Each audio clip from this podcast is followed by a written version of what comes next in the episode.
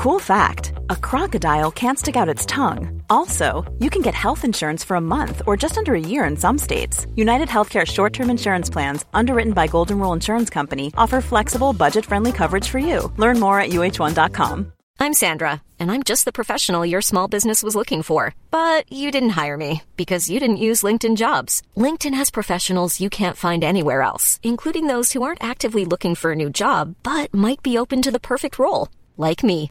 In a given month, over 70% of LinkedIn users don't visit other leading job sites. So if you're not looking on LinkedIn, you'll miss out on great candidates like Sandra. Start hiring professionals like a professional. Post your free job on linkedin.com/people slash people today. Millions of people have lost weight with personalized plans from Noom, like Evan, who can't stand salads and still lost 50 pounds. Salads generally for most people are the easy button, right? For me, that wasn't an option. I never really was a salad guy. That's just not who I am. But Noom worked for me. Get your personalized plan today at Noom.com. Real Noom user compensated to provide their story. In four weeks, the typical Noom user can expect to lose one to two pounds per week. Individual results may vary. Se han dado situaciones inéditas eh, o increíbles. Por caso quiero decir que se acabara la merluza. No me digas que merluza, no yo sí como merluza. No me digas que merluza. Bienvenidos a Se acabó la merluza, una relación de datos históricos inútiles que se conjuran para tramar alguna verdad. Con Jorge Tezán y un equipo que aún no se encuentra no se encuentra. Hoy presentamos Rufina Cambaceres. Experiencia paranormal o crimen político. Cuando se cuenta una historia debemos elegir un instante inicial, antojadizo, una serie de situaciones que encarrilan un relato y se determina que el final es aquello en lo que desembocan todas las historias principales o laterales del cuento que se pretende narrar. También se enumeran los personajes y se dejan de lado aquellos que no tienen demasiada participación en la historia y algunos hechos que poco ayudan al relato salvo que por algún motivo no queramos que se sepa de la participación de algunos personajes, la omisión de algunos hechos y que éstos se conozcan.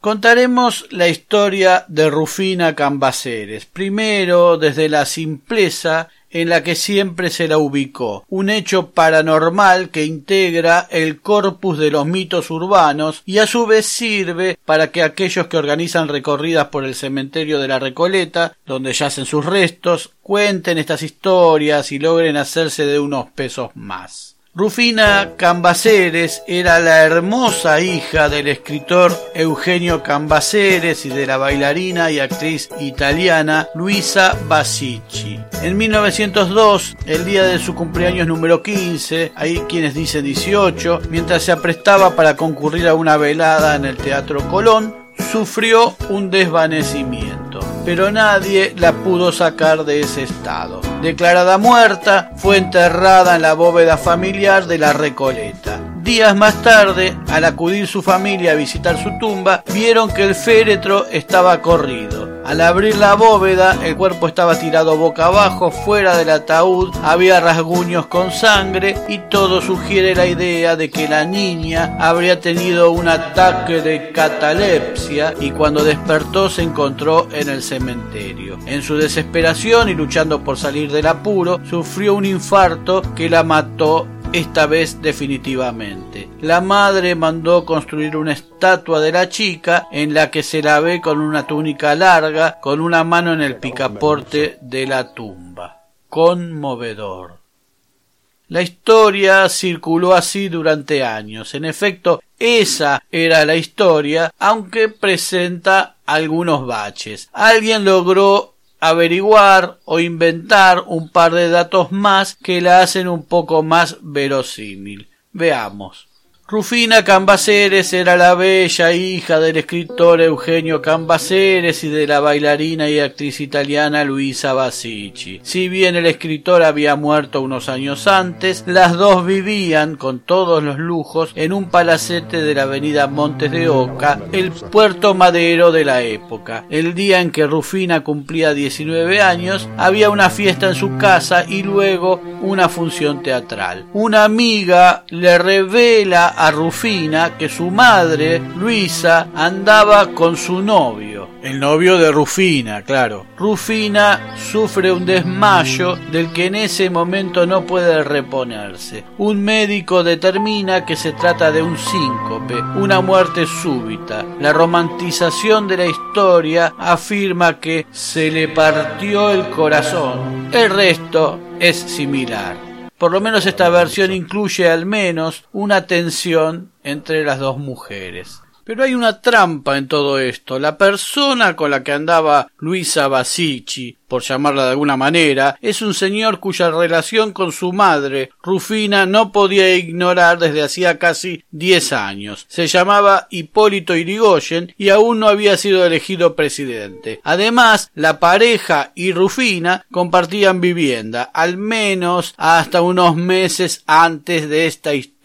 Y por si algún motivo Rufina había logrado ignorar su existencia, no podía ignorar que en la casa convivía un niño de cinco años, Luis Hermán, hijo de la actriz con Irigoyen y hermanastro de Rufina. Así que, de ser cierta esta versión, o Rufina y Luisa compartían un novio joven, bastante improbable en aquellos tiempos, y algo que no hubiera pasado desapercibido para el caudillo radical, o compartían a Irigoyen. Luisa Basicki había nacido como Aloisia Stefana Basic el 11 de marzo de 1855 en Trieste, que hoy es la capital de la región del Friuli Venecia Giulia italiana, pero entonces era parte del imperio austríaco. Siempre se hizo llamar Luigia Luisa en italiano, aunque oficialmente era austríaca. Sus padres eran croatas, pero italianizaron sus nombres, no sabemos si porque se percibían italianos o porque eso lucía mejor en el ámbito de la lírica que frecuentaba Luisa.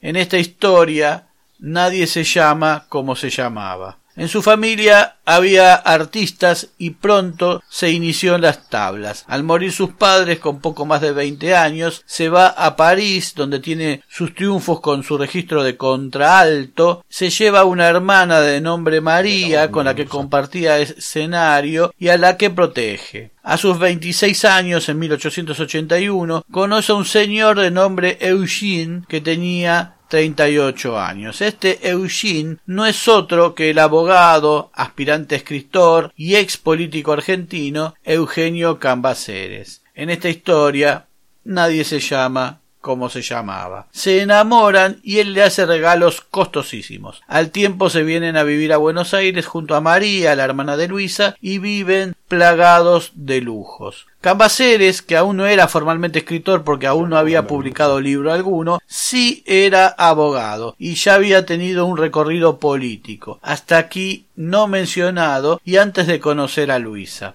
había sido elegido diputado en 1870, pero en 1876 es descubierto por el marido de una soprano del Colón, de nombre Emma Witsiak, en un palco, teniendo un amorío con su esposa. El engañado lo reta a duelo, pero se termina escapando y abandonando a su mujer en Buenos Aires. Cambaceres es nuevamente electo diputado, pero renuncia porque le parece que los escándalos deben estar lejos de la política. Pero ya había publicado su primer libro cuando con Luisa vuelven a Europa y siguen con su vida divertida. Sin embargo, en el viaje de ida, la cantante tiene algunas indisposiciones. Está embarazada y a las diez de la mañana del 31 de mayo de 1883 nace en París una niña a la que bautizan Eugenie.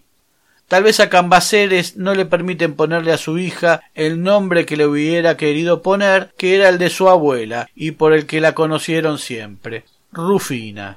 En esta historia nadie se llama como se llamaba.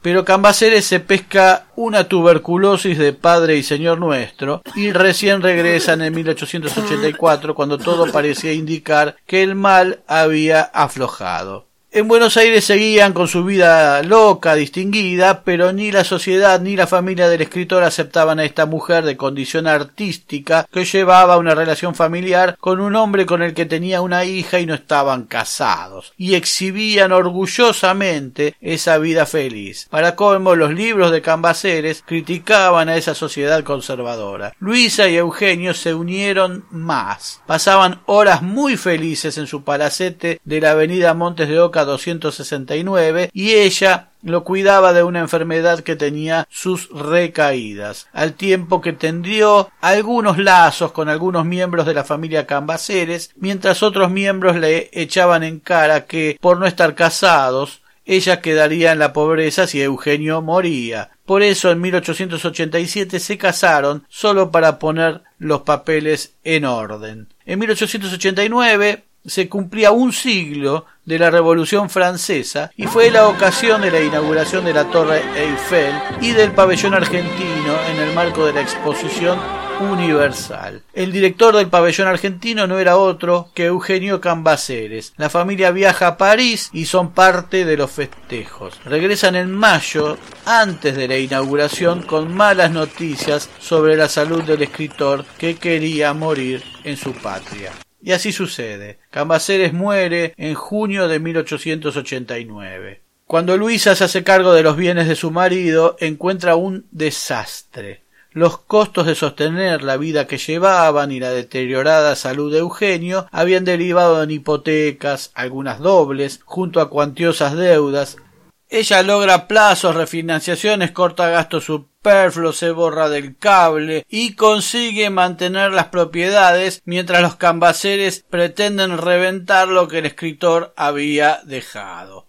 En 1893, por todo este motivo, decide arrendar la estancia El Quemado de General Alvear, provincia de Buenos Aires. El hombre que se presenta para alquilar la propiedad se llama Hipólito Irigoyen. Ella lo conoce de nombre, pero no mucho más. El día en que debían firmar el contrato, acuerdan todo de palabra, sin papeles, ni garantías, ni firmas. Ella tiene treinta y ocho años y él cuarenta y uno, y le parece un hombre formidable. Tal vez no haya sido así. El caudillo radical había tenido casi diez hijos en menos de una década con distintas mujeres a las que había seducido, pero nunca se había casado ni los había reconocido. El primer amor de Irigoyen, si nos atenemos a los admitidos y a un cierto orden, fue a sus veinte años una chica humilde, criada de su familia, de la familia de Irigoyen, a la que imaginamos que no le pidió mucho permiso para nada. Se llamaba Antonia Pavón, con quien tuvo a su primera hija, Elena, que no fue reconocida, pero fue una especie de eficiente secretaria del político radical durante toda su vida.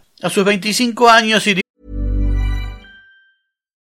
Millions of people have lost weight with personalized plans from Noom, like Evan, who can't stand salads and still lost 50 pounds. Salads generally for most people are the easy button, right? For me, that wasn't an option. I never really was a salad guy. That's just not who I am. But Noom worked for me. Get your personalized plan today at Noom.com.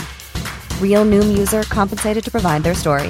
In four weeks, the typical Noom user can expect to lose one to two pounds per week. Individual results may vary. I'm Sandra, and I'm just the professional your small business was looking for. But you didn't hire me because you didn't use LinkedIn jobs. LinkedIn has professionals you can't find anywhere else, including those who aren't actively looking for a new job but might be open to the perfect role, like me. In a given month, over 70% of LinkedIn users don't visit other leading job sites. So if you're not looking on LinkedIn, you'll miss out on great candidates like Sandra. Start hiring professionals like a professional. Post your free job on linkedin.com/people today. Irigoyen reincidió en la vida amorosa con una tal Dominga Campos que tenía 17 años y era hija del coronel Julio Campos. Tal vez esta sea la primera de las conjunciones entre radicales y militares, pero el coronel echa a su hija de su casa e Irigoyen tiene con ella seis hijos nunca reconocidos en el departamento que alquila en Canning y Santa Fe. Los tres primeros hijos mueren muy pequeños. El peludo mantiene a Dominga, pero no vive en el departamento, sino que visita diariamente a su familia. Los tres hijos menores, María Luisa, Sara y Eduardo, habían nacido en los años 1880, 1881 y 1882, lo cual sería una señal de una pareja de hecho, una convivencia y una vida matrimonial en común. Es más, el menor de sus hijos con Dominga tenía un año más que Rufina Cambaceres. Muchos aseguran que Irigoyen estaba en planes de casarse con Dominga, sin embargo, en 1880, durante esa relación, intentó casarse con una niña de sociedad cuyos padres le impidieron todo acercamiento, pese a lo cual tuvieron un hijo al que tampoco el luego presidente reconoció. Dominga Campos murió en 1889 de tuberculosis en Tandil, igual que Eugenio Cambaceres ese mismo año. Irigoyen no volvió a prestar atención a sus hijos con Dominga y los chicos quedaron a cargo de una hermana de su expareja. Según una entrevista a Alicia Moró de Justo en 1905, cuando a Irigoyen tras la fallida revolución de ese año lo dejan cesante como profesor de instrucción cívica en la escuela normal, el caudillo radical había tenido relaciones con varias de las alumnas del curso durante el último año y se desconoce si no había tenido hijos con alguna. Pero Luisa Basici se enamora de este sujeto y si bien el descuido hacia sus vínculos es cierto, es con Basici con quien Irigoyen desarrolla algo bastante parecido a un matrimonio. De hecho, ella es la que aparece como su mujer en reuniones sociales, agasajos, recepciones, etc. y es una voz de consulta del radical. Se enamoran y conviven en la estancia durante unos diez años. En 1897 nace Luis Hermann, Hermann con H, tal vez el último hijo de Irigoyen. Luisa quería ponerle Luis Hipólito, pero el futuro presidente la convence diciendo que de esa forma todos sabrían de quién era hijo y en esos momentos de revoluciones, atentados y temas políticos que se dirimían a los tiros podría volvérsele en contra. Un campeón el tipo para no hacerse cargo. En esta historia nadie se llama como se llamaba.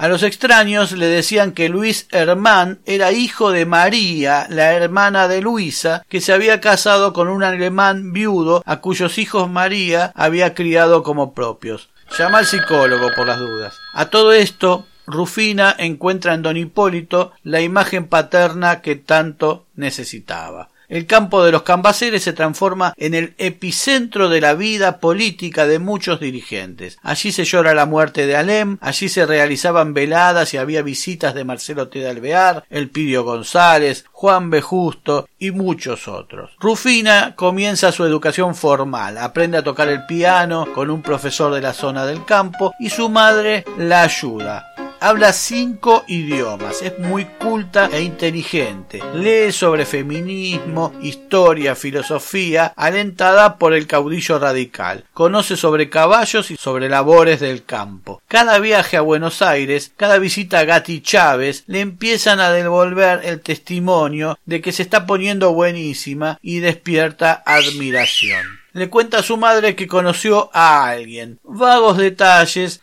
cuya interpretación confundiría. Solo queda la versión de Luisa interesada en este asunto. ¿Y si ese alguien ya estaba en casa? ¿No será que don Hipólito le andaba mirando el culo a Rufina como había hecho con tantas otras? De cantante en un lugar de nacionalidad no definida, a poder ser la primera dama de un país próspero, Luisa había recorrido un largo camino, muchacha. ¿Dejaría Luisa que los impulsos venéreos de un hombre hacia su propia hija le arrebataran lo único serio que había logrado en esos años, su posibilidad de respeto social, de conservar lo logrado, de aparentar ser una familia al menos normal? ¿Soportaría Luisa ver, después de tantos años de lucha, a su hija disminuida a la altura de una Antonia Pavón, una Dominga Campos, que no tenían instrucción, máquinas de parir y sufrir, bajar la cabeza y esperar? ¿Dejaría Luisa que la promiscuidad sexual de Irigoyen dejara a millones de argentinos postergados sin el primer encuentro, sin la primera noción de la verdadera justicia social y que aquel hombre venéreamente tosco se transformara en el peor enemigo de su propia eventual presidencia y de un buen futuro común si el escándalo se llegara a conocer? Otra versión sostendría que era Luisa la que se curtía aquel novio al que Rufina habría aludido, un joven que no era de Alcurnia, sin embargo también se habló de una relación de Rufina con el joven heredero patagónico Alejandro Menéndez Vegetti, que por entonces contaba con unos veinticinco años y que solía visitar a la tía de Rufina, viuda del hermano de Eugenio, Antonino Cambaceres, y perteneciente este chico a la familia fundadora de los actuales supermercados La Anónima, emparentado con los Brown, de donde proviene el ex jefe de gabinete macrista Marcos Peña Brown. De cualquier manera, una de las mujeres de la historia sobraba. Algo habrá sucedido algo que no sabemos porque en 1901 Luisa abandona abruptamente la tranquilidad del campo de General Alvear y vuelve con su hija a vivir al palacete de Montes de Oca en Buenos Aires, pero sin dejar a Irigoyen. ¿Habrá querido salvar a Rufina? El día en que Rufina cumplía los 19 años, el 31 de mayo de 1902, la jornada terminaría con una función de la Bohème en el Politeama argentino. Esa noche, Rufina creía que don Hipólito la besaría, la haría mujer, tal vez la haría suya al final de la obra y que repetiría la historia de todas sus amantes. Como ya había sucedido otras veces, el flamante veronal descubierto en Italia u otra sustancia diluida en un té, tal vez le dieran sueño para ese momento en que había que lograr que la historia siguiera su curso. La languidez era moda y a nadie le llamaría la atención el sueño temprano de una adolescente si mañana se fuera a despertar tarde. Era su cumpleaños y la vida en Buenos Aires es tan agitada.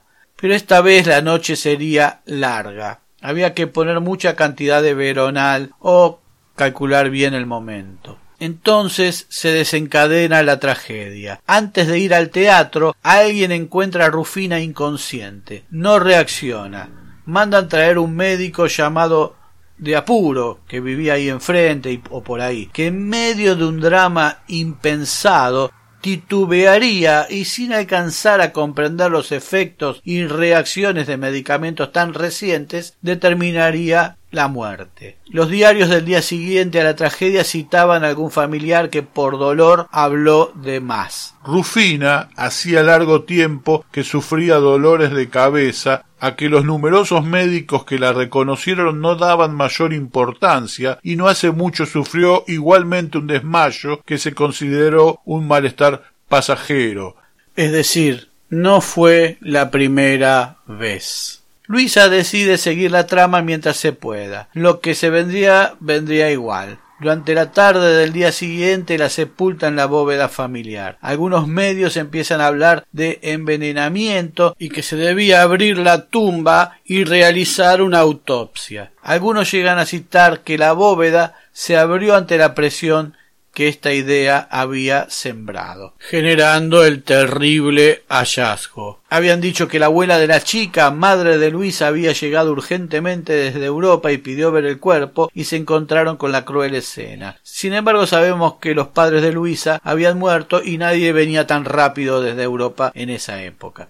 Luisa Basici logró su sueño y ofició como primera dama de hecho durante la presidencia de Irigoyen. Murió de cáncer el 12 de julio de 1924. No pudo acompañar a Irigoyen en su segunda presidencia, la del final fatal. Luis Hermán, el hijo de Basici e Irigoyen, heredero de Luisa, vendió el campo ante la desaprobación de su padre, que mucho derecho no tenía a reclamarle. Pidió ante la justicia que se lo reconociera como hijo del caudillo y poder utilizar su apellido. Fue un destacado diplomático argentino, dos veces embajador en Alemania y agregado en la misma embajada alemana, embajador en Uruguay durante el gobierno de Perón, fue botánico e ingeniero agrónomo. Se desempeñó en la cátedra de botánica de la Facultad de Agronomía y Ciencias Veterinarias y bajo el apelativo Irigoyen, con I latina en vez de Y, se conocen sus trabajos en ciencias biológicas. Publicó el catálogo de plantas fanerógamas de la Argentina y murió